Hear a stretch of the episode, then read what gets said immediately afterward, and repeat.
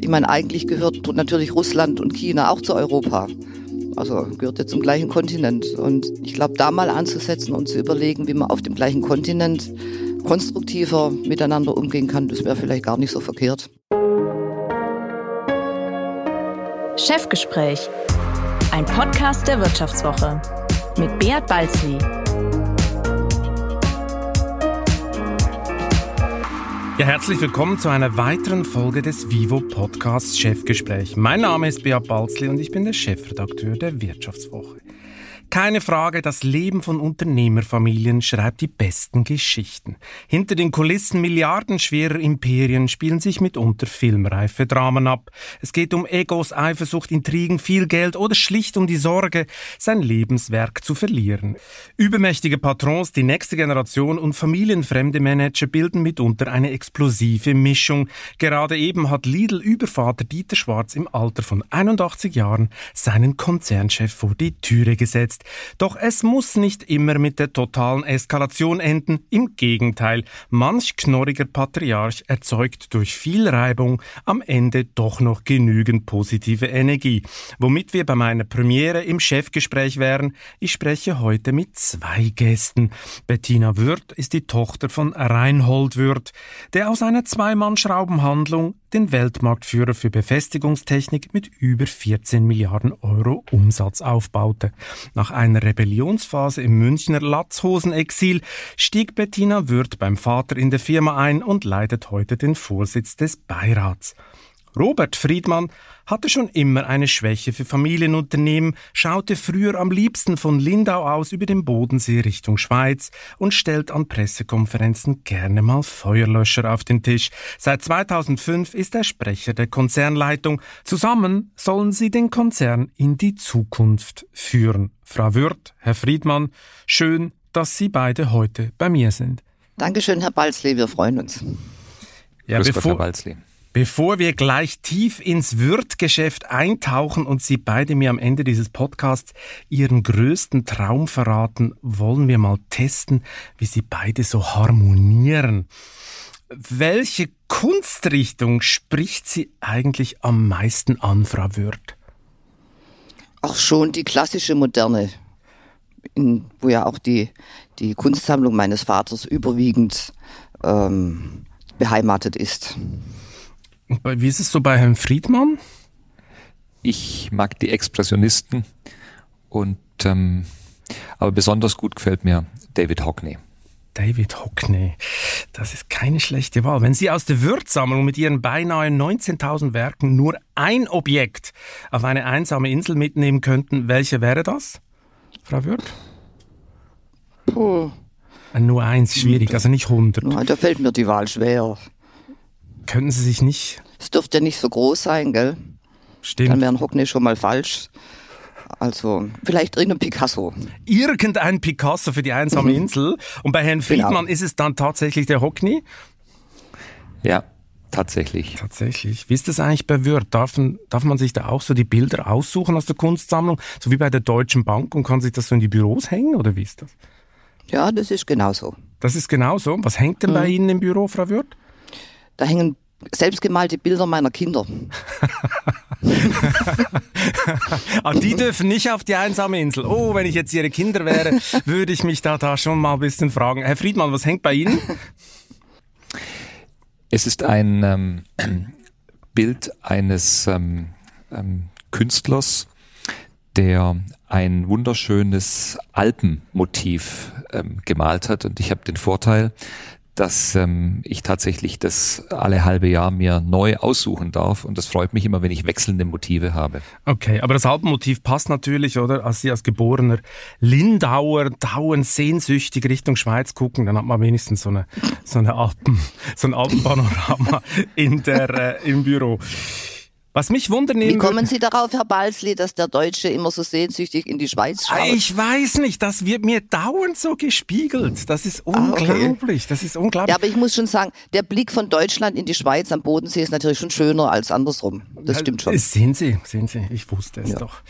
Was mich ja wundern nehmen würde bei Ihnen zwei, ähm, können Sie sich eigentlich noch erinnern, wann Sie sich zum ersten Mal vorgestellt wurden, wann Sie sich zum ersten Mal kennengelernt haben? Also wann das genau war, weiß ich nicht mehr. Moment mal, das muss so 2004 gewesen sein. Und da hat mein Vater mich beauftragt, Herrn Friedmann und seine Frau zu mir, mit, also mit meinen Eltern zusammen, zu mir zum Abendessen einzuladen, weil er im Kopf hatte, wenn der Herr Friedmann sich gut benimmt beim Abendessen, ihn dann vielleicht zum Sprecher der Konzernführung zu ernennen. Was für ein Test, Herr Friedmann. Äh, sind Sie richtig gestresst gewesen oder wie muss ich mir das vorstellen? Ich meine, das ist ja so der Klassiker im Film. Der Chef lädt zum Essen nach Hause ein. Also du kannst eigentlich fast nur Fehler machen. Wie war das so? Also ich erinnere mich vor allem an eine Szene, wie er mit dem jüngsten Sohn ähm, von Bettina an dem Abend umging. Und ähm, das fand ich sowas von herzlich und ähm, menschlich. Das war vor dem Essen und das hat so die Spannung für diesen ganzen, für diesen ganzen Abend für mich genommen, weil ähm, äh, bei Würz geht's zu wie in jeder anderen Familie auch und ähm, das war ist mir so in Erinnerung das Gegenteil von steif. Deswegen, ich weiß nicht, ob ich was falsch gemacht habe, aber ich erinnere den als einen ganz lockeren Abend. Okay, ja, was Sie falsch gemacht haben, das werden wir jetzt gleich erfahren. Frau Wirth, ich meine, was war Ihr erster Eindruck von Herrn Friedmann? Ähm, Sie können ganz ehrlich sein, wir sind hier unter uns, oder? Ja, ja. Auch eigentlich war der gar nicht so schlecht. War der gar nicht so schlecht? War, war ja, er locker? Ich fand, oder? Ich, fand, ich fand ihn ein bisschen, na, ich fand ihn ein bisschen geschleckt. Weiß nicht, ob Ihnen das was sagt. Also ein bisschen, äh, ja, so typisch Manager-like, aber, aber das hat sich im Laufe des Abends dann gelegt. Also da kam doch dann so ein bodenständiger Charme zum Vorschein. Herr Friedmann, jetzt haben Sie es gehört, dass Sie ein bisschen geschleckt, also Sie waren ein bisschen overdressed für den Abend offensichtlich, oder? Ja, ich kann jetzt nicht mehr erinnern, was ich anhatte, aber vielleicht war es so, ja. Naja, aber gut, ich meine, vorsichtig muss man schon sein oder lieber overdressed als underdressed, oder? Das ist ja, das ist eigentlich der Klassiker von dem her. Und wie ging es Ihnen, Herr, Herr, Friedmann? Was war der erste Eindruck von äh, Frau Würth? Also ich kannte ähm, Bettina Wirth natürlich nicht aus direkten ähm, Begegnungen, sondern aus ähm, ja, ihrer Präsenz im, im Unternehmen. Und es ist dann ja schön, wenn man jemanden kennt aber dann mit einem Abendessen auch so die Person und den Mensch dahinter ähm, besser kennenlernt. Und ähm, das ist mir noch in Erinnerung, ähm, wenn es dann um Familie geht, um Urlaub, um Vorlieben. Ähm, und deswegen fand ich das sehr schön. Ich fand das auch eine sehr schöne Geste, ähm, sozusagen ähm, parallel zu diesem offiziellen Berufungsprozess auch sich persönlich näher kommen zu können. Das fand ich ganz nett. Wie muss ich mir das eigentlich vorstellen? Wenn ich richtig gerechnet habe, Friedmann, sind Sie jetzt fast 30 Jahre in der Firma. Ist das richtig? Jawohl, das stimmt, oder? Nächstes Jahr werden es 30 Jahre. Wahnsinn, Wahnsinn, Wahnsinn. Damit, äh, das sind ja schon fast exotische Karrieren, oder? Für Leute heutzutage, die dauernd Jobhopping machen. Gehört man eigentlich nach 30 Jahren beinahe schon zur Familie, oder wie ist das so? Ja, so ungefähr, beinahe. Das ist so? Man lädt sich öfter mal ein und so? Ja, auch das passiert und ähm, also ich glaube, das ist so eine ähm, also Herr Friedmann wurde 2005 dann als Sprecher der Konzernführung berufen. Ich wurde dann 2006 Nachfolgerin meines Vaters im Beiratsvorsitz. Und seitdem müssen wir irgendwie miteinander auskommen. Und ich glaube, man kann sagen, da hat sich so ein geschwisterliches Verhältnis entwickelt. Ähm, ja, also doch schon ein Stück weit familiär. Ja, das ist doch sehr knorrig formuliert, oder? Wir müssen irgendwie miteinander auskommen. Das müsste ich jetzt noch ein bisschen genauer haben. Also wie muss ich mir Ihre Zusammenarbeit vorstellen? Platzt man da täglich gegenseitig ins Büro oder geht's einmal die Woche zum Mittagslunch ins konzerneigene An-Sophie-Restaurant? Ich habe gerade nachgeschaut, da gibt's das Dreigang-Mittagsmenü mit Tomatenbrotsalat in Voltini vom Kalb und Vanillecreme für 34 Euro. Das klingt super. Äh, gehen Sie da einmal pro Woche hin oder wie, wie ist die Zusammenarbeit? Nee, also kann schon sein, dass wir uns wochenlang gar nicht sehen, dass wir nur mal miteinander telefonieren. Ähm, normalerweise sehen wir uns alle zwei Wochen zu den Konzernführungssitzungen. Ähm, ja, aber wir haben uns sicherlich am Anfang unserer Zusammenarbeit öfter gesehen und uns mehr ausgetauscht als jetzt, aber das sind jetzt doch immerhin äh, 16 Jahre, oder? Ja, 16 Jahre. Und ähm, ich glaube, da ist mittlerweile auch ein bisschen, wie ich gerade gesagt habe, so geschwisterliches Grundvertrauen entstanden, ähm, dass man schon mittlerweile weiß, wie jeweils der andere agiert oder denkt und ähm, dann gibt's eher eher nochmal so einen Austausch zur finalen Bestätigung, ob man miteinander im Konsens ist, wenn es um Entscheidungen geht. Herr Friedmann, das ist, so viel, das ist Routine, nehme ich an. Also Sie müssen teilweise gar nicht mehr fragen. Sie ja. wissen sowieso, was, welche Meinung Bettina Wirth hat. Trotzdem ist es natürlich ähm, wichtig, sich abzustimmen. Und was wir äh, machen, ist natürlich, dass wir ähm, regelmäßig und auch viel telefonieren, auch wenn es nur mal eine ganz kurze Abstimmung ist, um sich sozusagen auf Ballhöhe äh, zu halten. Aber ich will nochmal zurück auf Ihre Frage nach dem, nach dem Familienmitglied und nach den 30 Jahren. Wenn Sie ähm, bei uns die durchschnittliche Betriebszugehörigkeit ansehen, auch im, im Top-Management, dann ist die ähm, enorm hoch und ähm, das ist überhaupt keine Seltenheit, dass ähm, Kollegen, die und auch für die Silvia Weber, die unseren Kunstbetrieb zum Beispiel leitet. Das sind alles Menschen, die schon jenseits der 25 Jahre im Unternehmen sind. Also ähm, mir ist nur wichtig äh, darzustellen, dass das kein keine Besonderheit bei mir ist, sondern dass es ein ich ein Teil der vielen bin, die so lange für und mit diesem Unternehmen wachsen konnten. Und warum sind die Leute so lange da? Weil, weil sie aus Künzelsau nicht mehr wegkommen und es keinen anderen Job da gibt oder äh, weil das so viel Spaß macht bei ihnen? Also ich glaube, dass die, ähm, wenn ich, Herr Balzli, heute von jungen Menschen gefragt werde bei der Jobwahl, was sie denn beachten sollen, dann sage ich denen immer, schaut euch nach einem Unternehmen um, welches ein Wachstum, ein nachhaltiges Wachstum erzielt, weil diese Unternehmen haben immer mehr Chancen wie Menschen. Und das trifft auf Wirt in vielen Dimensionen zu. Und dieses Wachstum, das ähm, beflügelt und ähm, das gibt Chancen und gibt Möglichkeiten und es macht es vor allem nie langweilig. Und ich glaube, deswegen ähm, bleiben die Menschen. Nach einer kurzen Unterbrechung geht es gleich weiter. Bleiben Sie dran. Mein Name ist Dr. Tilman Rümenapf, niedergelassener Kinder- und Jugendarzt hier im Ennepe-Ruhr-Kreis. Die Einführung der Telematik sehe ich durchaus als Chance, aber aktuell fällt das System oft aus und es gibt viel zu wenig technischen Support. Dafür geht eine Menge Zeit drauf, in der ich die Kinder nicht genügend betreuen kann. Das muss sich ändern. Die besondere Nähe der niedergelassenen Haus- und Fachärzte ist in Gefahr. Was die Gesundheitspolitik jetzt dringend ändern muss, erfahren Sie auf rettetdiepraxen.de. Aber die nächste Generation, die will doch zu Tesla und nicht zu Wirt, oder? Was erklären Sie denen? Ich meine, wollen Sie auch zum Mars fliegen oder was ist der Reiz von Wirt? Tja, also äh, Bettina, ich antworte mal ähm, zuerst. Ich glaube, doch nicht zum dass, Mars. Okay. Ähm, nee, äh, also die Frage, die große Frage, Herr Balzli, ist ja, was ist denn nachhaltig ein attraktives Unternehmen? Und nachhaltig meint eben nicht nur fünf Jahre, zehn, 15, 20 Jahre. Und ähm, ich glaube, der, dass die, die, die Möglichkeiten, die es in einem Unternehmen gibt, die sind entscheidend, auch immer noch auch für jungen Leute. Ich ähm, spreche immer noch regelmäßig mit unseren Nachwuchskräften und auch mit Auszubildenden und da höre ich, dass die, dass die, die Möglichkeiten, interessant sind. Und ähm, für den einen mag es das, das Thema Mars zum Marsfliegen sein und für andere ähm, sind es ähm, andere Herausforderungen. Aber ich glaube, dass ein dynamisches unter ein dynamisch wachsendes Unternehmen einfach viele Chancen und viele Möglichkeiten bietet und ähm, das ist bestimmt auch zukünftig für junge Menschen attraktiv. Ja, ja, und ich bin sicher, auch auf dem Mars wird es mal Befestigungstechnik von Wirt geben. Ich will nochmal zurück äh, zu äh, Ihren Entscheidungsprozessen. Sie stimmen sich viel ab, man weiß schon ein bisschen, was der andere denkt und so, das ist eigentlich schon ziemlich äh, automatisch. Aber bevor Sie am Ende endgültig entscheiden, muss man doch noch immer den Vater fragen. Ich glaube, Frau Würth, Sie nennen ihn Zeus manchmal. Ja, manchmal, weil es manchmal schon so die Wirkung hatte und auch die Wirkung heute noch hat. Also die Omnipotenz meines Vaters, die ist nach wie vor da, da brauchen wir gar nicht drum rumreden. Und ähm, das ist auch schön, muss ich ehrlich sagen. Äh, und äh, das beantwortet vielleicht auch schon Ihre Frage, muss man den Vater fragen?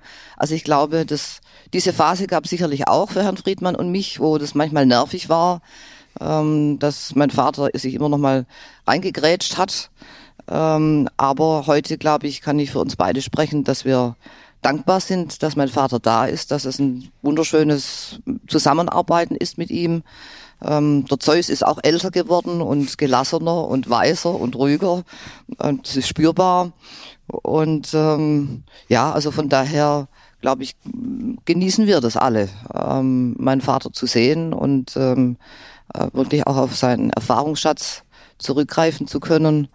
Und das ist gerade auch jetzt in der, in der Pandemie, Corona-Pandemie, ähm, war das zu spüren, dass er doch Ruhe ausstrahlen konnte und eine gewisse Gelassenheit mitgeben konnte. Und das hat sicherlich auch dazu beigetragen, dass das Unternehmen so erfolgreich durch die Krise kam. Also ja, es gab keine Hektik, ja. gab keine Entscheidungen aus irgendeiner Nervosität heraus, keine Extreme und das spürt man auch, das haben die Mitarbeiter gespürt und ich glaube, das haben die Mitarbeiter auch dankbar aufgenommen. Ja, das ist ein gutes Stichwort. Vor allem am Anfang der Corona-Krise kamen ja die ganz düsteren Prognosen. Weltuntergangsstimmung machte sich breit, manche Unternehmer zitterte um seine Existenz. Wie haben Sie das wahrgenommen damals, Frau Würth? Also wir hatten ja bei der Finanzkrise, da gab, war, war die Aufregung natürlich schon ein bisschen größer als jetzt bei der Corona-Pandemie, ähm, weil wir da wirklich noch nicht so recht wussten, wie wir mit, ja, mit, diesen, mit der Situation umgehen sollten. Und ähm, auch da war mein Vater ja mit im Boot. Auch da haben wir eng zusammengearbeitet. Konzernführung, Beirat, Stiftungsaufsichtsrat und diese Zusammenarbeit damals 2009, 2010, 2011, die hat sicherlich dazu geführt, dass wir jetzt ein gutes Team waren in der Corona-Pandemie. Also dass so jeder seine Rolle kannten, kannte und äh, wir damals gemeinsam Entscheidungen getroffen haben, auf die konnten wir dies, dieses Mal zurückgreifen. Und von daher ging das eigentlich alles recht smooth und gelassen. Was gab es keine große Befürchtung, Herr Friedmann, so letzten Frühling, Frühling vor einem Jahr? Ich meine, das sah ja teilweise ganz, ganz bitter aus. Haben Sie sich da mal fünf Minuten gedacht, uiuiui, ui, ui, wie geht denn das weiter hier?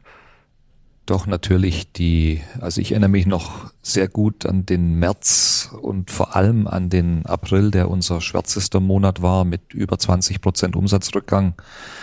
Und ähm, wo wir schon dachten, wenn das so anhält, und dann gab es Signale aus Italien, dass die Kunden ihre Rechnungen nicht bezahlen können und wollen. Und was hat das für eine Auswirkung auf die, auf die Liquidität? Aber wir haben uns dann ähm, sehr intensiv mit ähm, einigen Volkswirten auseinandergesetzt und die haben uns klar gesagt, dass dieser Lockdown nicht ewig gehen kann. Und das war für uns so der Maßstab, dass wir gesagt haben, wir wollen zwar uns jetzt vorsichtig verhalten, aber wir wollen auf jeden Fall nicht die Kapazitäten nachhaltig reduzieren. Und ähm, wir haben versucht, die Vertriebskapazität hochzuhalten. Und das ist das, was Bettina sagte. Das war eins der Learnings aus der, aus dem, aus der Krise 2008, 2009, dass wir das hochhalten und am Ende im Vergleich zum Wettbewerb ähm, hat sich das ausbezahlt, denn wir sind besser durch das Jahr gekommen als angenommen und wir sind auch in diesem Jahr ähm, ja, signifikant besser unterwegs. Und ich glaube, wir haben, wie es Bettina sagt, in, diesen, in dieser Krise 2008, 2009, die wir alle schon miteinander erlebt haben, die natürlich anders war, aber wir haben die Reaktionsmuster äh, gekannt. Wir wussten zum Beispiel, dass Liquidität wichtiger ist als Profitabilität. Deswegen haben wir im Mai nochmal, also im Mai vergangenen Jahres.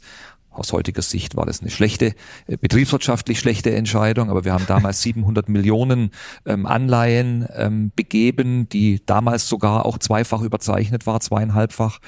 Aber weil wir wussten, dass Liquidität wichtig ist, das war vor zehn Jahren so, das war jetzt auch wieder so, dass sich das alles schneller überholt hat. Ähm, Strategy is when I look backwards, sagt man. Ja.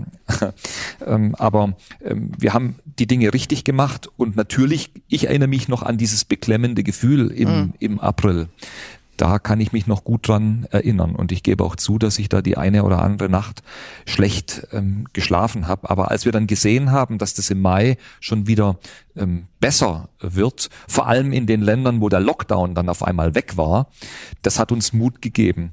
Und äh, trotzdem ich denke, das können wir ähm, durchaus auch zugeben, dass wir mit einem leichten Plus dann das Jahr mhm. 2020 ähm, abgeschlossen haben davon sind wir nicht ausgegangen. Also wir sind immer so in unseren Prognosen zwischen minus fünf, im schlechtesten Fall vielleicht minus 15 Prozent ausgegangen. Dass es so gut ausging, hätten wir nicht mhm. gedacht. Mhm. Sie sagen ja, betriebswirtschaftlich sei das schlecht gewesen, diese Anleihe. Gut, ich meine, in der Krise Cash is King, oder? Also lieber 700 zu viel als 700 zu wenig. Äh, aber was konkret war jetzt falsch in diesem Entscheid? Naja, dass es, ähm, dass der Spread ähm, einige ähm, Wochen später ähm, deutlich günstiger für uns gewesen wäre und natürlich jetzt den Negativzins, den wir äh, bezahlen, durch das, dass wir zu viel Liquidität haben, weil natürlich die aktuelle betriebswirtschaftliche Entwicklung auch so ist, dass wir einen enormen Cashflow ähm, haben, der einfach zu einer massiven Entschuldung des Unternehmens noch geführt hat. Aber nochmal, das sind alles, Herr Balzli, Luxusprobleme. Ähm, und Herr Wirth nennt diese Prämie, die wir bezahlen für diese zusätzliche Liquidität immer ganz nett Schlafprämie. Also im Sinne von, dass man damit besser schlafen kann. Und das kann ein, ein, ein Unternehmen ähm, mit unserer Ertragsstärke durchaus vertragen. Eins würde mich noch wundern nehmen. Sie haben gerade vorher angedeutet, es kamen dann so Meldungen, dass die Italiener die Rechnung nicht mehr zahlen können oder wollen. Was muss ich mir jetzt vorstellen? Jetzt haben Sie reihenweise in Kasso-Leute nach Italien geschickt oder wie ist das ausgegangen? Nein, das war eben, eben am Anfang der Krise so, durch den Lockdown, durch den kompletten Lockdown, den wir ja hier in, in, in Deutschland gar nicht hatten, dass überhaupt keine Liquidität mehr vorhanden war. Und wir haben ja über vier Millionen Kunden in der Welt und unsere Rechnungen, die wir an die Kunden schreiben, sind kleine Rechnungen. Wir haben einen Auftragswert von 200 Euro und dann zahlen die Kunden natürlich eher die großen Rechnungen und, und die wichtigen Lieferanten als die unwichtigen. Aber das war nur eine Annahme. Tatsächlich ist es so, dass unsere Debitorentage, also wie wir messen, wie schnell im Durchschnitt die Kunden bezahlen, dass die immer noch auf einem sehr guten Niveau sind. Also die Liquidität in den Unternehmen ist Stand heute zumindest immer noch gegeben. Das ist vielleicht ein potenzielles Problem in der Zukunft, aber aktuell haben wir das nicht. Aber das war eben am Anfang der Krise, war das eine der Szenarien, Szenarien. Was passiert denn, wenn ähm, die italienischen und die französischen Kunden, die im Lockdown sind, jetzt keine Rechnungen bezahlen können für vier Wochen, für acht Wochen? Ähm, war eine der Überlegungen. Mhm, mh. Jetzt haben ja viele Unternehmer in den letzten zwölf Monaten die äh, Krisen sagen wir mal, die Managementfähigkeiten der deutschen Regierung hart kritisiert, oder? Es wurde richtig von Missmanagement, Dysfunktionalität gesprochen. Haben Sie das auch so erlebt, Frau Würth, dass das Krisenmanagement der deutschen Regierung die Note 6 verdient? Also ich muss ehrlich sagen, da ich nicht in der Politik sitze, ähm, glaube ich, sollte man auch nicht so laut schreien weil ähm, dann kann man auch nicht mitreden, wie es denn auf der Seite, äh, über auf dieser Seite äh, Verantwortung für ein, für ein Land mit 80 Millionen Einwohnern ähm, aussieht, wenn so eine Pandemie auf einen zukommt und man mit so einer Situation noch nie konfrontiert wurde. Also ich glaube, ich meine, äh, der deutsche Bürokratieapparat ist ein Moloch und äh, also das wissen Sie auch, das bürgerliche Gesetzbuch Deutschlands ist zehnmal so dick wie das der Schweiz, weil wir eben alles regeln wollen und ähm, äh, da jedem alles recht zu tun, also das ist in so einer Situation, glaube ich, ähm, schon recht schwierig und ähm, ja, von daher möchte ich mich da eigentlich äh, mit Kritik zurückhalten. Natürlich, manche Entscheidungen hätten schneller gehen können.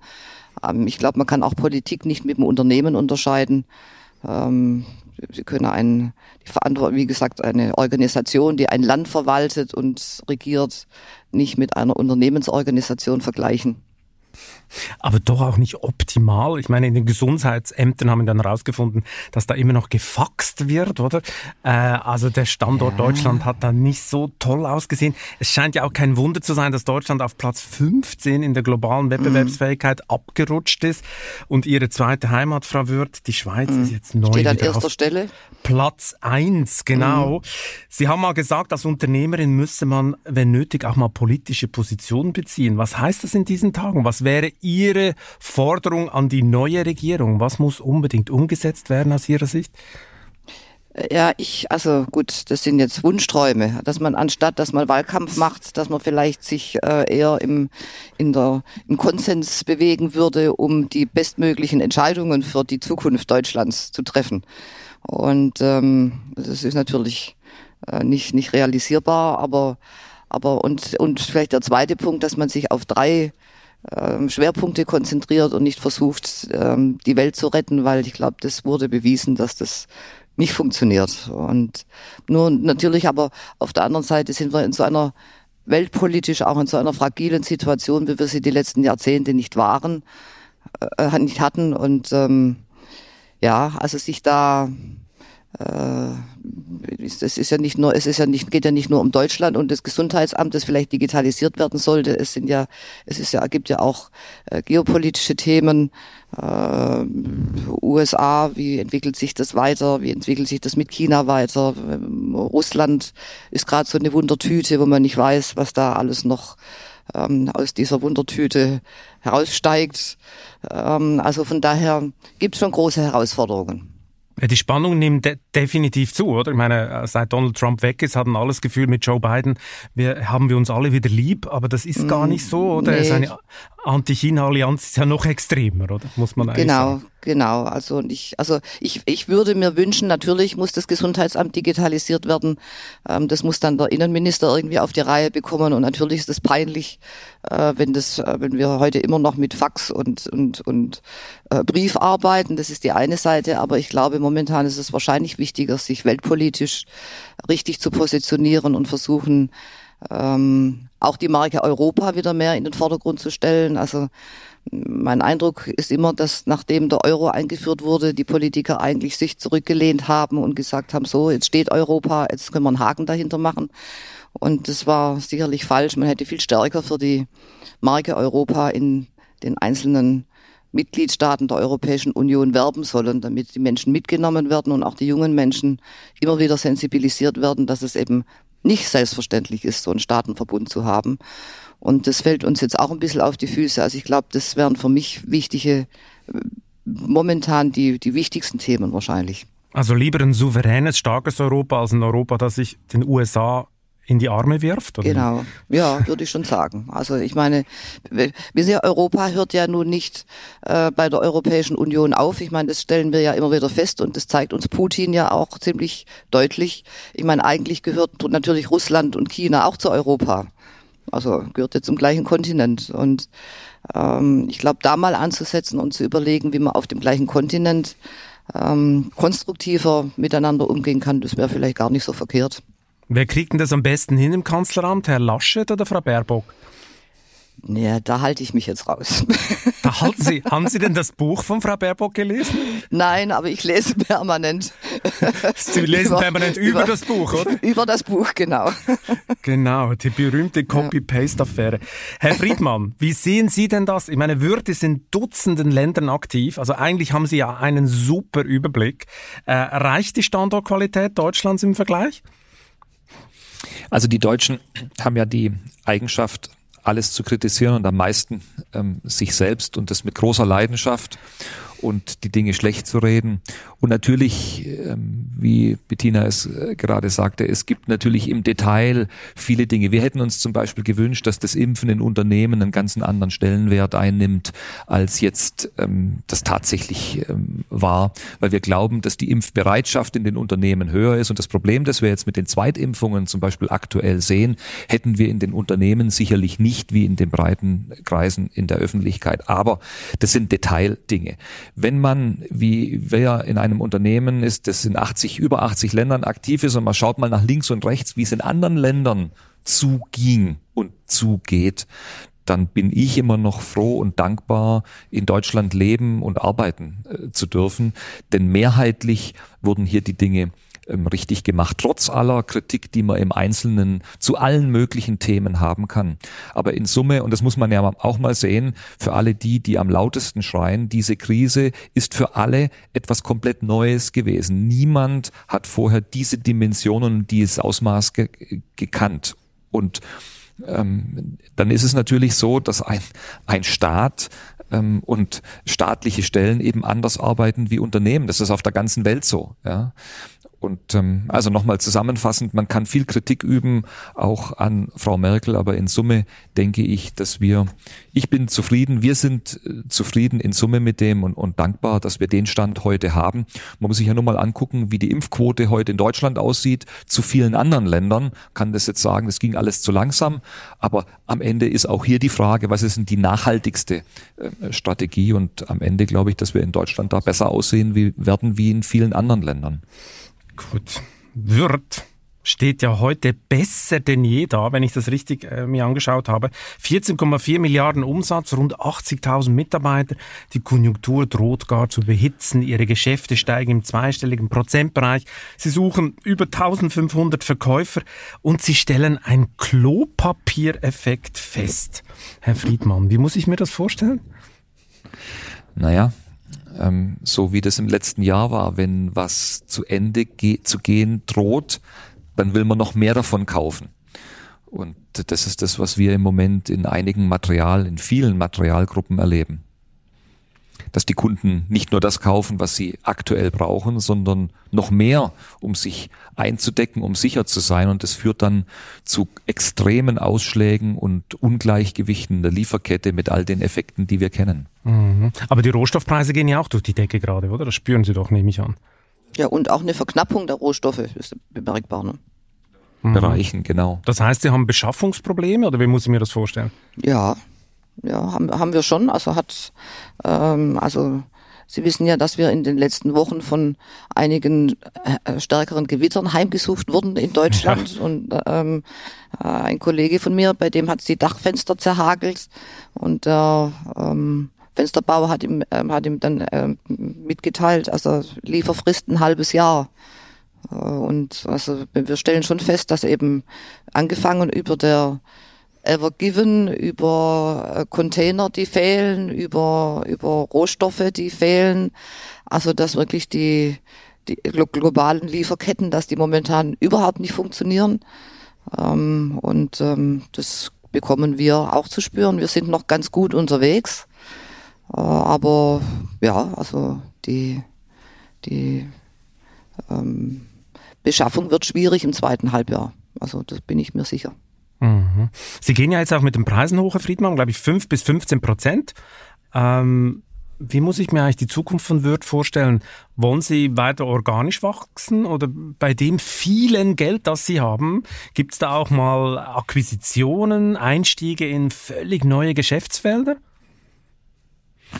Also das Unternehmen hat immer zwischen zwei und drei Prozent des Wachstums über die letzten Jahre akquiriert, also zehn Prozent im Idealfall organisch und dann ein, zwei, drei Prozent durch Zukäufe hinzuaddiert. Und das wird so bleiben, auch für die Zukunft. Und ähm, wir werden im Moment gibt es viele interessante Targets und viele interessante Möglichkeiten, die wir uns genau anschauen. Aber den Einstieg in komplett neue Geschäftsfelder, die sozusagen jenseits unseres Kerngeschäfts sind, haben wir nicht geplant. Was sind denn interessante Targets, die Sie sich genau anschauen? Ist da was Großes dabei? Also die Historie, die Akquisitionshistorie von Wirt zeigt ja, dass wir immer Unternehmen, also das größte war, glaube ich, dass wir gekauft haben, 200 Millionen mhm. ähm, ähm, Umsatz was gemessen für ein, wir werden dieses Jahr über 16 Milliarden Euro Umsatz ähm, erwirtschaften, also vergleichsweise kleines. Das heißt, solche Mega-Merger werden Sie bei Wirt nicht sehen, die wird es nicht geben. Aber die Ziele können durchaus mal vielleicht noch ein bisschen größer ähm, werden. Und aber über konkrete Ziele, Herr Balzli, sprechen wir im Moment natürlich nicht. Oh, schade, schade. Ich dachte, das erzählen Sie mir jetzt hier brühwarm, was Sie als nächstes kaufen. Ich meine, wenn ich Sie beide jetzt hier so erlebe, dann wirkt das ja unfassbar harmonisch. Frau Würth, wann waren Sie beide denn das letzte Mal nicht einer Meinung? Herr Balzli, das wirkt wie bei einem alten Ehepaar. Verstehen Sie? Wenn die öffentlich auftreten, dann ist es auch immer harmonisch. ähm. Aber wir wollen ja hinter die Kulissen gucken, wenn es richtig knallt, Frau Würth.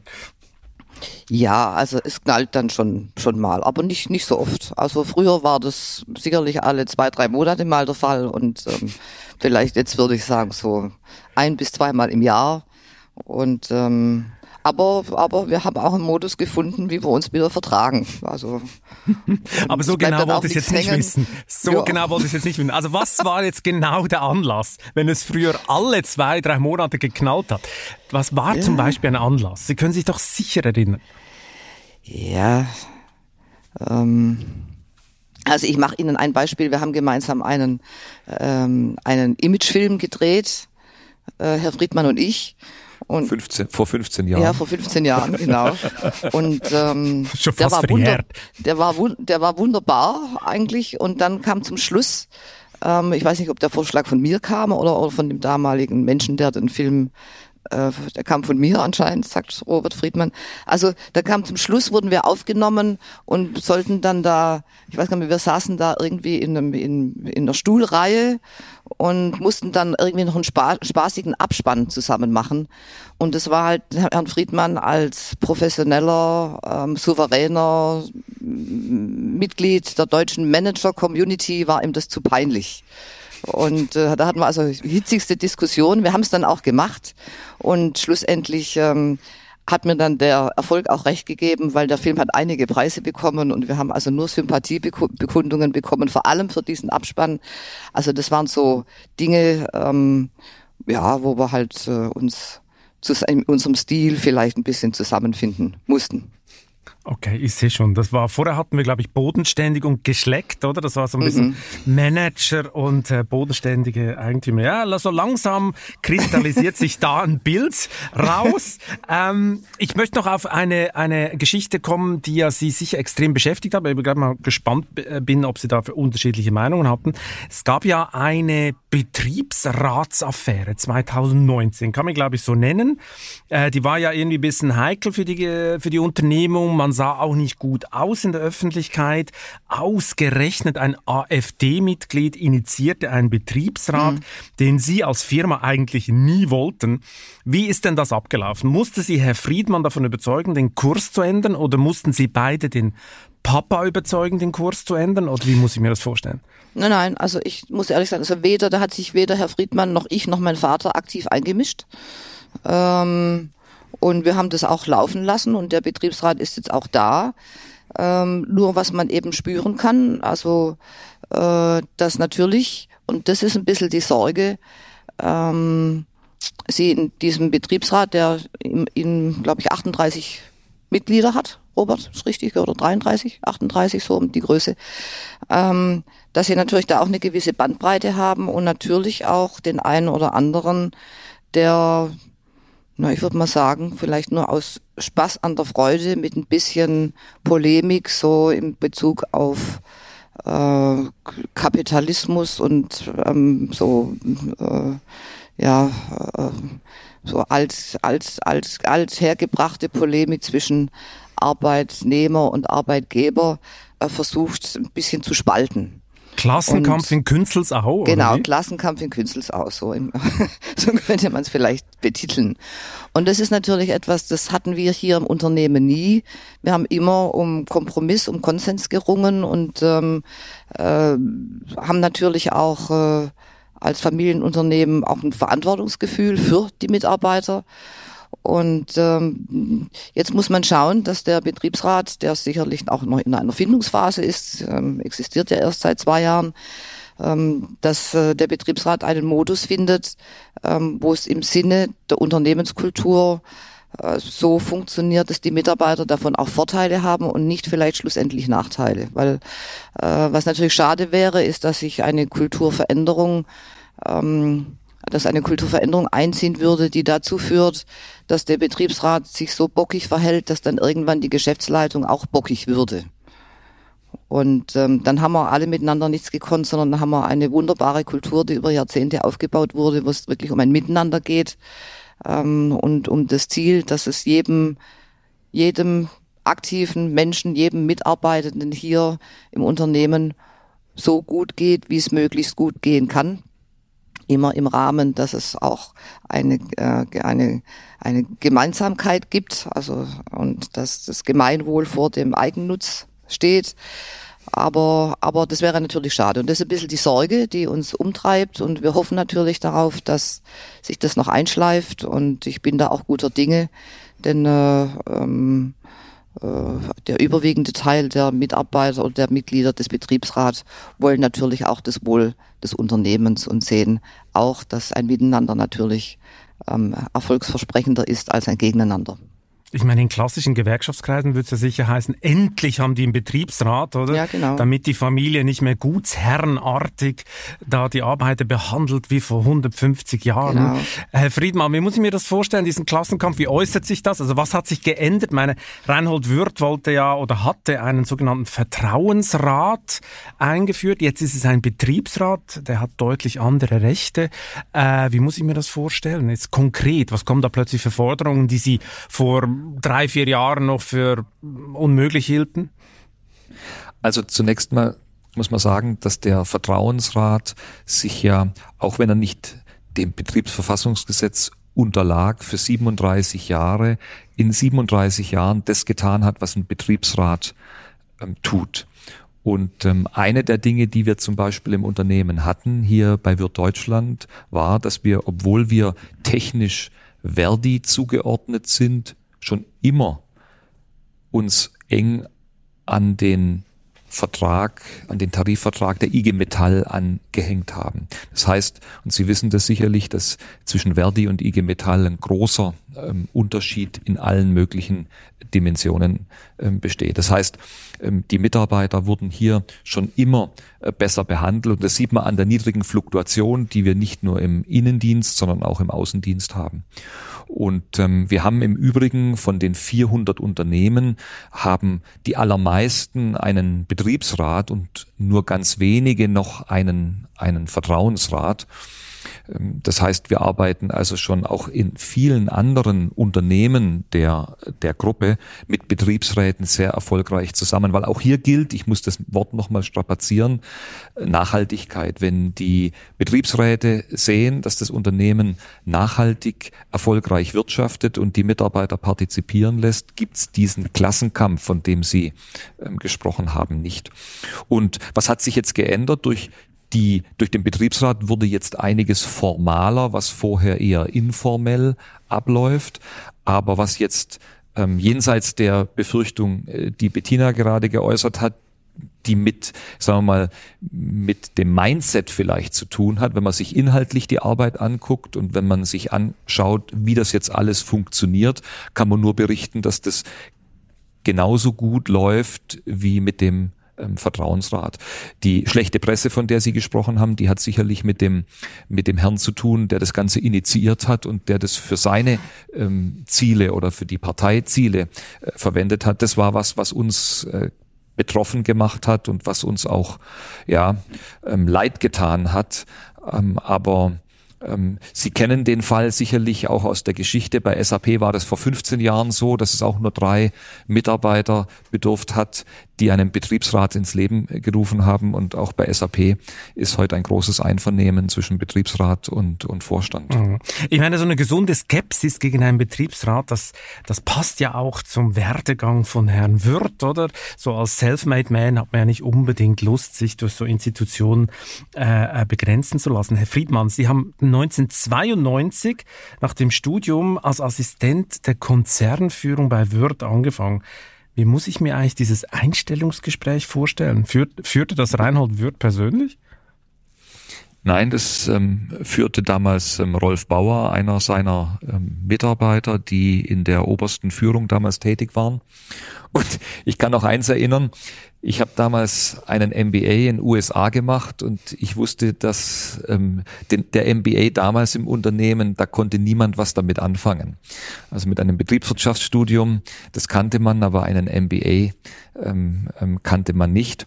Und mich hat dieses Unternehmen so fasziniert, weil es damals eben schon ein Unternehmen war, das wahnsinnig gewachsen ist und sich enorm entwickelt hat und die Publikationen von Reinhold Wirth zum Thema Unternehmenskultur und zum Thema Unternehmensführung, die haben mich, mich angesprochen und ähm, so bin ich hier hängen geblieben. Und dann sind sie ja immer mehr aufgestiegen bei Word. Was mich ja wundernehmen würde, ich meine, jetzt kommen wir zu einem ganz heiklen Thema. Widerspruch von familienfremden Managern wird ja sehr selten geduldet in solchen typischen patrongeführten äh, Firmen, oder? Manche Mittelständler wechseln den Chef im Jahresrhythmus aus.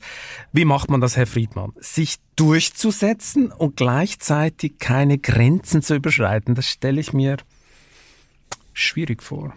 Also vielleicht also, darf ich da antworten. Ich glaube, da Jetzt war bin ich, ich gespannt. Das da wollte ich gleich nachher fragen, ja. Da war ich, da war ich ein ganz guter Brückenbauer diesbezüglich. Also ich konnte dann, ich glaube, das und das war auch eine Zeit lang meine Rolle, da schon mal zu vermitteln zwischen Management und meinem Vater. Und ähm, das hat dann doch ab und zu mal zum Einlenken geführt.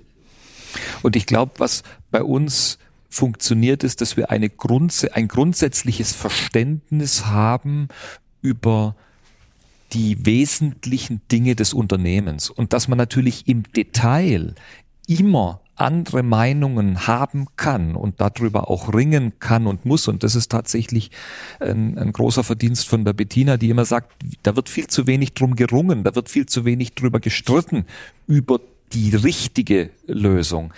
Das ist etwas, was uns, glaube ich, auszeichnet. Weil am Ende ist es so, dass die Freiheit, die unternehmerische Freiheit, die jeder hier von uns in diesem Unternehmen hat, enorm hoch ist. Und, Aber ähm, jetzt muss ich da noch mal reingrätschen, Herr Friedmann. Herr Friedmann, da muss ich noch mal reingrätschen. Das kann ich so nicht glauben. Ich meine, sein Ego muss man doch extrem zügeln, oder? Dauernd redet jemand rein äh, und man genügt nie so ganz, weil das Lebenswerk des Patrons schlicht übergroß ist. Haben Sie einen Sandsack im Büro zum Abreagieren oder wie muss ich mir das vorstellen? Wie, wie haben Sie das gehandelt? Also das Lebenswerk des Patron, wie Sie es nennen, wird von ihm immer dargestellt als Lebenswerk aller Mitarbeiter, die daran mitarbeiten. Er würde nie für sich und auch die Bettina nie für sich in Anspruch nehmen, dass er oder sie allein das geschafft hat. Es ist das Werk ähm, vieler, auch das Werk ähm, vieler Kollegen.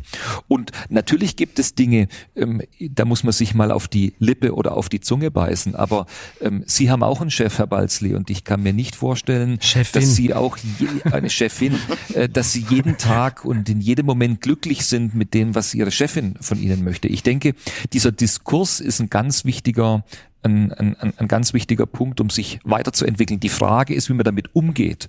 Und die Frage ist, wie offen äh, dieser Diskurs geführt werden kann. Und bei uns ist es so, Bettina, das können wir sagen, wenn es jetzt zum Beispiel um das Thema Digitalisierung geht, da ist der Reinhold Wirt derjenige, der die gesamte Organisation vor sich hertreibt, weil er sich am allermeisten damit identifiziert, dass das die Zukunft ist mhm. in, in unserem Geschäft. Also wir haben diesen, diesen klassischen Kampf nach hinten und nach vorne gerichtet, wie Sie den vielleicht aus anderen Unternehmen kennen. Bei uns nicht, zumindest nicht in der Form. Und wenn, dann haben wir ihn so, und das macht eben die Fluktuation deutlich, dass die immer auf einem, auf einem ordentlichen menschlichen Niveau geführt wird, weil sonst wäre die Fluktuation höher. Apropos menschlich, Frau Würth, meine, Ihr Vater ist ja nicht ganz einfach zu handhaben. Äh, äh, Sie hatten ja so manche Auseinandersetzung mit ihm, mussten mal eine Zeit lang in München an die frische Luft, wie wir wissen. Und heute mhm. sind Sie ja auch froh, dass Sie beim Skifahren die Tageskarte nicht mehr bis zum Pistenschluss ausfahren müssen, wie früher mit Ihrem Vater. Haben Sie äh, Herrn Friedmann, wenn Sie ja sagen, Sie haben vermittelt, haben Sie Herrn Friedmann heimlich Tipps gegeben, wie man mit Ihrem Vater so ein bisschen umgehen muss? Machen ja, Sie es doch mal so oder so? Zum, zum, zum, zum Teil Tipps, aber auch immer wieder motiviert, einfach nochmal eine Schleife zu ziehen. Also wenn, wenn, ähm, wenn ich der Meinung war, dass das, was Herr Friedmann durchsetzen möchte oder was die Kollegen der Konzernführung durchsetzen möchten, dass das richtig ist, ähm, dann habe ich schon aufgefordert und auch motiviert und auch manchmal ein bisschen stinkig nochmal den Hinweis gegeben, ihr müsst nochmal probieren. Und ich glaube, das ist ein großer Lerneffekt, vielleicht was, wo Sie sagen, da muss man halt dann nochmal, also wird man, also das sagt man ja manchmal bei Verkäufern, wenn du vorne rausgeschmissen geschmissen wirst, dann musst du halt zur Hintertüre wieder reinkommen. Ähm, das muss man halt manchmal. Manchmal muss man halt sein Ego hinten anstellen und noch eine Schleife ziehen und noch eine Schleife ziehen. Und äh, wenn es zum Wohl des Unternehmens ist, eben nochmal ringen. Und ich glaube, das ähm, hat gut funktioniert und vor allem das hat auch Vertrauen geschaffen. Also das Interessante war für mich zu beobachten, dass äh, mein Vater dadurch auch ähm, wahrscheinlich gespürt hat, dass es eben nicht um eine Idee geht, die man jetzt realisieren will, sondern dass es wirklich um mehr geht, dass es um Ernsthaftigkeit geht äh, dass auch ernsthaft nachgedacht wurde und ähm, ähm, durch die Hartnäckigkeit und die Intensität, mit der er dann konfrontiert wurde, ähm, äh, dann doch auch nochmal begonnen, vielleicht die eine oder andere Sache aus einem anderen Blickwinkel zu sehen und hat dann auch eingelenkt. Und ich glaube, diese, diese Lerneffekt, der war unglaublich notwendig. Nach einer kurzen Unterbrechung geht es gleich weiter. Bleiben Sie dran. KI wird Ihr Business verändern. Wie können Sie davon profitieren? Tyler Wessing ist eine internationale Wirtschaftskanzlei. Weltweit arbeiten wir mit Technologieführern und Innovationstreibern zusammen. Wir beraten sie bei Fragen zu strategischen Akquisitionen oder der Entwicklung konkreter Anwendungsszenarien, genauso wie zum Schutz des geistigen Eigentums oder zum KI-Recht. Investieren Sie in KI. Entwickeln Sie sich weiter mit KI. Mit uns. Wir wissen wie. Tyler Wessing. Ich meine, Sie sind jetzt schon seit Mitte der 2000er Jahre auf Ihren Posten, oder? Sie sind Vorsitzender des Beirats, Herr Friedmann ist Konzernleitungschef. Aber äh, loslassen ist ja nicht so die Kernkompetenz von Reinhard Würth, Nein. oder? Er gibt auch nichts her. Was heißt, er gibt nichts her? Was heißt das? Ich glaube, wir haben noch nie, ja, doch, wir haben schon ein oder zwei Unternehmen verkauft, aber das war ein, das war ein zäher Prozess für ihn. Ah, Sie möchten gern mehr loswerden, oder wie? Na, also ich vielleicht nicht, aber ich glaube, wenn man es betriebswirtschaftlich sieht, ähm, haben die Kollegen vielleicht schon das ein oder andere Mal überlegt, ob es jetzt Sinn macht, da nochmal Geld zu investieren oder ob es nicht besser wäre, ein Unternehmen zu, zu schließen oder zu veräußern. Herr Friedmann, es gibt also nicht nur Perlen im Konzern?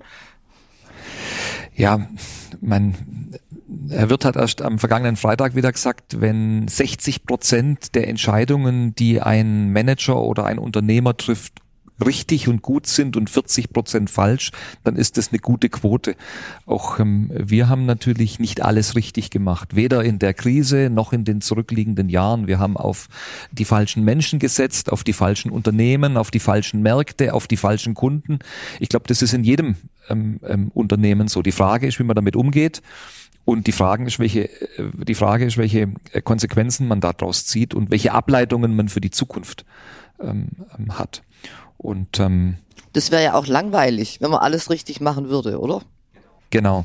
Und an Herausforderungen mangelt es uns nicht. Also da ähm, geht es uns wie vielen anderen ähm, Unternehmen auch. Ich meine, die Blitze von Zeus, die kommen ja schon noch immer häufig, oder? Ich meine, als ich Herrn Wirth zum Beispiel 2020 fragte, was er denn zum gesunkenen Betriebsergebnis in 2019 intern kommentiert habe, klang das jetzt nicht sehr zurückhaltend, muss ich sagen. Ja, also der Herr Wirth ist ein, ein fordernder ähm, Mensch, der ähm, an der Entwicklung, an der nachhaltigen Entwicklung dieses Unternehmens interessiert ist. Das haben Sie wunderschön jetzt beschrieben. Er hat und, und man, man muss das, man muss das eben so sehen. Er ist derjenige, der als einziger die ganze Geschichte dieses Unternehmens überblicken kann. Er sagt selber, es ist meine elektrische Eisenbahn, es ist sein größtes Hobby. Es, das Unternehmen bleibt sicherlich für immer ein ganz wichtiger Teil seines Lebens. Und das muss man einfach verstehen und akzeptieren, ähm, dass es Menschen gibt, die sich nicht lösen wollen und können, weil er sagt, es ist wie mein Kind, wie ein weiteres Kind, ähm, das ich habe, dessen Entwicklung mir einfach wichtig ist. Und dass er auch zufrieden und unzufrieden mit Entwicklungen ist, ähm, das ist nur natürlich. Und nur noch einmal, wenn das alles so wäre, wie Sie das jetzt pointiert ausdrücken, dass das eben auch ähm, in, in, in Gängelung und in ja, Schikane des Managements ähm, gehen würde, dann hätten wir nicht so eine geringe ähm, Fluktuation. Dann würden die Menschen auch gehen, weil sie sagen, das, das will ich nicht. Und oft ist es natürlich auch so, das müssen wir beide zugeben, er hat in vielen Belangen mhm. halt einfach auch recht. Und jüngst hat er ja wieder den Kurs vorgegeben, die Produktivität der Gruppe müsse sich in den nächsten 20 Jahren verdoppeln. Schaffen Sie das? Hm, das sehen wir dann. Herr Friedmann? ist eine große Herausforderung, an der wir arbeiten. Ja, ähm, aber er hat recht, wenn wir es nicht schaffen, das gilt für viele Branchen, die Produktivitäten deutlich über die Kostensteigerungen zu entwickeln, werden wir nicht überleben. Und ähm, das ist einer der, der, der, der Megaziele, wenn Sie so wollen, die wir haben. Herr Beckenbauer würde sagen, schauen wir mal. Genau. Ich meine, die Würth-Gruppe ist jetzt 75 Jahre alt. Äh, sie stehen offiziell auf drei Säulen, Ökonomie, Soziales und Ökologie. Die dritte Säule ist allerdings eher ein Säulchen, oder, Herr Friedmann? Also auch da, ich muss zum vierten Mal das Wort Nachhaltigkeit äh, äh strapazieren. Ähm, das setzt sich aus diesen drei Säulen zusammen und natürlich, man kann auf zwei dieser drei Säulen stehen, aber die dritte hat aktuell und wird in die Zukunft hinein noch eine viel größere äh, Bedeutung haben und deswegen setzen wir uns damit intensiv auseinander, vergessen aber auch nicht darauf hinzuweisen, dass wir in den anderen beiden Säulen, nämlich der ähm, ökonomischen Entwicklung und auch in dem sozialen Engagement, dass das Unternehmen schon immer hat, ähm, sehr gut unterwegs sind und dass das auch so bleiben wird. Aber tatsächlich wollen wir und, und werden wir als Marktführer in unserer Branche, auch was die ähm, Nachhaltigkeit im ökologischen Sinn anbelangt, eine, eine Vorreiterrolle spielen. Bettina Wirth war diejenige, die als erste im, im, im Unternehmen dieses Thema vorangetrieben hat und der Sparingspartner hier war. Und ähm, das, da gibt's noch viel zu tun bei einem Unternehmen, das 400 ähm, Einzelgesellschaften und 80 Länder hat. Aber wir haben uns auf den Weg gemacht und wollen auch hier, ähm, sagen wir mal, den, den Status, den wir haben in der ökonomischen und in der sozialen Fraktion sozusagen auch ähm, für die ökologische für uns in Anspruch nehmen können. Auch das, das ist schön gesagt, dauern. aber jetzt haben Sie überhaupt nichts Konkretes gesagt, also muss ich das nachholen. Ihr Vertriebsmitarbeiter, die fahren alle noch Diesel. Klingt jetzt nicht wirklich nachhaltig, Herr Friedmann, oder? Gut, also ich glaube, ähm, wir machen einen separaten Podcast nochmal, Herr Walzli, über das Thema ähm, ähm, Fahrzeuge, Ladestationen und unterschiedliche, und unterschiedliche ähm, Antriebsmethoden und deren Relevanz. Ähm, ich glaube, das braucht man nicht ausdiskutieren. Ich denke, das Entscheidende ist, dass das, unter, das Unternehmen sich auf äh, die Fahne schreiben, dass eine ökologische positive Entwicklung notwendig ist, dass ein, eine, eine ähm, CO2-Neutralität etwas ist, ähm, was in 2040, wenn wir nach dem Pariser Abkommen ähm, gehen, erreicht sein soll, dass wir das schneller erreichen äh, wollen und werden, ist eines unserer Ansprüche. Und ich denke, am Ende geht es darum, dass sich alle, die einen Beitrag leisten können, egal an welcher Stelle sie sind, in Unternehmen, in den Betrieben, die dem Bund gehören, in allen möglichen Institutionen, das ist entscheidend und dass wir uns auf den Weg machen. Und ähm, da ist die Mobilitätsfrage eine wesentliche, da gebe ich Ihnen recht, aber daneben gibt es noch viele, viele, viele andere Themen, die genauso relevant sind. Auf den Weg machen. Äh, nehmen wir noch das Thema Diversity, gehört auch zur Zukunftsfähigkeit. Frau Wirth, in der Konzernleitung sitzen nur Männer. Herr Balski, warum zufrieden? stellen Sie diese Frage jetzt einer Frau und nicht dem Mann? Und darf ich noch was zu dem Thema Nachhaltigkeit sagen? Das dürfen Sie, aber ähm, nachher will ich noch eine Antwort von Ihnen. Wieso? Also, wir sehen das Thema Nachhaltigkeit, mir kommt das ein bisschen so vor und das ist, glaube ich, auch das Dilemma. Ähm, das ist ein Schnitzel, das jeder jedem an die Backe schmiert. Und, äh, und es gehören eben alle dazu, dass sich was ändert. Und ich möchte nur ein Beispiel bringen. Wir hatten vor Jahren hatten wir einen Chemiedübel entwickelt. Ähm, das war also keine Chemie im Grunde, sondern das war eine Korkmasse. Ähm, aber ein Dübel, der aushärten musste wie ein Chemiedübel. Und äh, das Ergebnis nur, äh, die Aushärtezeit war eben dreimal so lang wie beim klassischen Chemiedübel.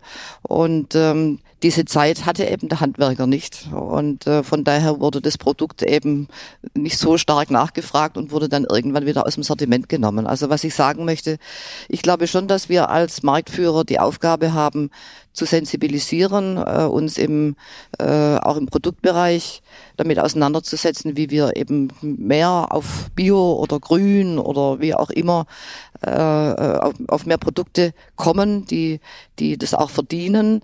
Aber äh, natürlich ähm, da muss der Häuslesbauer mitmachen, da muss der Handwerker mitmachen, da muss wahrscheinlich jeder mehr bezahlen. Und ähm, ich, ich, also ich nehme das schon an, die Herausforderung, dass wir da äh, in Forschung und Entwicklung investieren müssen, dass wir da unseren Beitrag leisten. Aber die anderen äh, Marktteilnehmer müssen eben ihren Beitrag dann auch leisten, indem sie eben bereit sind, vielleicht drei Stunden länger zu warten, bis der Dübel ausgehärtet ist, beziehungsweise eben dann auch mehr zu bezahlen.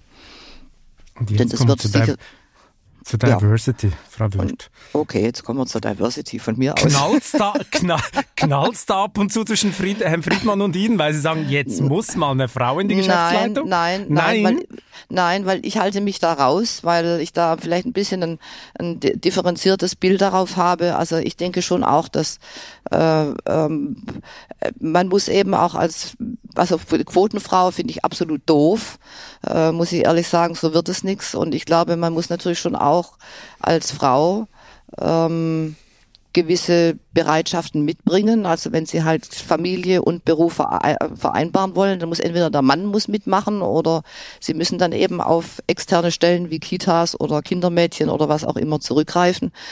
Ähm, und ähm, und äh, also ich kann im Unternehmen überhaupt nicht wahrnehmen, dass da eine Männerfront ist, die da sagt, also wir lassen uns unsere Homogenität nicht äh, wegnehmen und äh, dass da jetzt irgendwelche Frauen in unser friedliches Leben einbrechen und äh, uns durcheinander bringen, überhaupt nicht.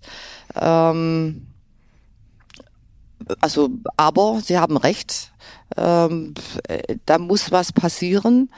Ähm, wir sind natürlich auch in einem männergeprägten Markt. Also ähm, ich kann Ihnen schon sagen, dass äh, weibliche Verkäufer meistens mehr Umsatz machen als männliche Verkäufer, äh, weil natürlich die Kollegen auf der Baustelle sich schon mal freuen, wenn da eine nette, freuen, wenn da eine nette Dame ähm, vorbeikommt, wie wenn äh, wieder ein männlicher Kollege vorbeikommt. Also das sind halt diese, diese nicht wegzudiskutierbaren Unterschiede. Ähm, äh, ja, ich weiß gar nicht, ob man das als Diskriminierung bezeichnen kann. Ähm, also ich glaube, da müssen wir alle miteinander noch ein Stück des Weges gehen, dass man äh, wirklich über Emanzipation sprechen kann und, und die Frauen so selbstbewusst agieren, wie sie könnten. Also das würde ich mal den Frauen zuteilen und natürlich ähm, die Männer so fördern. Ich glaube, es sind einfach Ängste da, wie jetzt gebe ich der Frau die Position und dann ist sie schwanger und dann ist sie weg und was mache ich dann? Und also ich glaube, darüber muss man halt mehr sprechen und muss ab und zu mal auch über seinen Schatten springen. So. Das war ja eine Steilvorlage und wir diskutieren jetzt total konkret. Oberster Vertriebsmanager muss ja jetzt eine Frau sein, oder? Nach dem, was wir von Frau Wirth gehört haben. Also, ähm, das ist tatsächlich äh, natürlich in unserer männerdominierten Branche eine Schwachstelle, dass wir zu wenig Frauen haben. Wir tun, ich glaube, schon einiges, um das zu verändern, haben jetzt auch nochmal eine neue Initiative aufgesetzt, um, um das Thema stärker in den Vordergrund ähm, zu bringen. Und das wird in den nächsten Jahren auch deutlich anders werden. Aber man muss erkennen, dass es eben einfach Branchen gibt, in denen es etwas schwieriger ist als andere in, in, in anderen Branchen. Ähm, aber auch hier gilt, glaube ich, wenn es ein Commitment ähm, gibt, dass man das fördern will.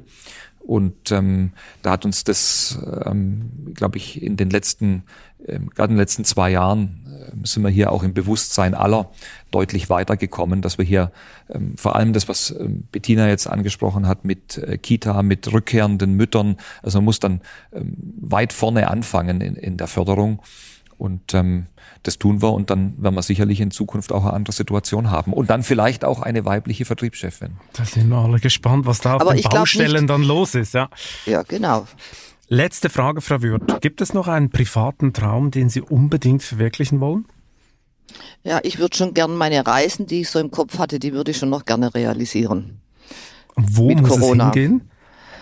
Also zuerst mal, also Asien würde ich gerne, dann, dann Türkei würde ich gerne mal intensiver bereisen. Ähm, es waren auch verschiedene Reisen geplant, die dann abgesagt wurden. Also das wäre so, dass ich da noch hin kann, wo ich hin möchte. Ähm, die Welt besser kennenlerne. Also das wäre so mein großer Traum. Und Herr Friedmann, was kommt bei Ihnen noch?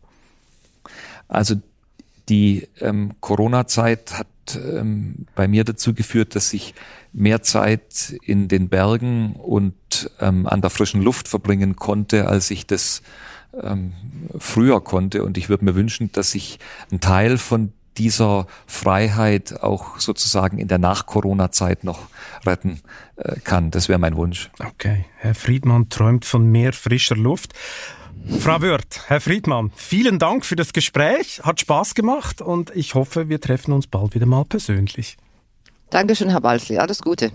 Vielen Dank, Herr Balzli. Alles Gute nach Düsseldorf. Und wer sich jetzt noch dafür interessiert, woher Würth und die restliche deutsche Wirtschaft künftig den nachhaltig produzierten Strom herbekommen sollen, der muss sich die neue Titelgeschichte der Wirtschaftswoche auf vivo.de oder am Kiosk besorgen.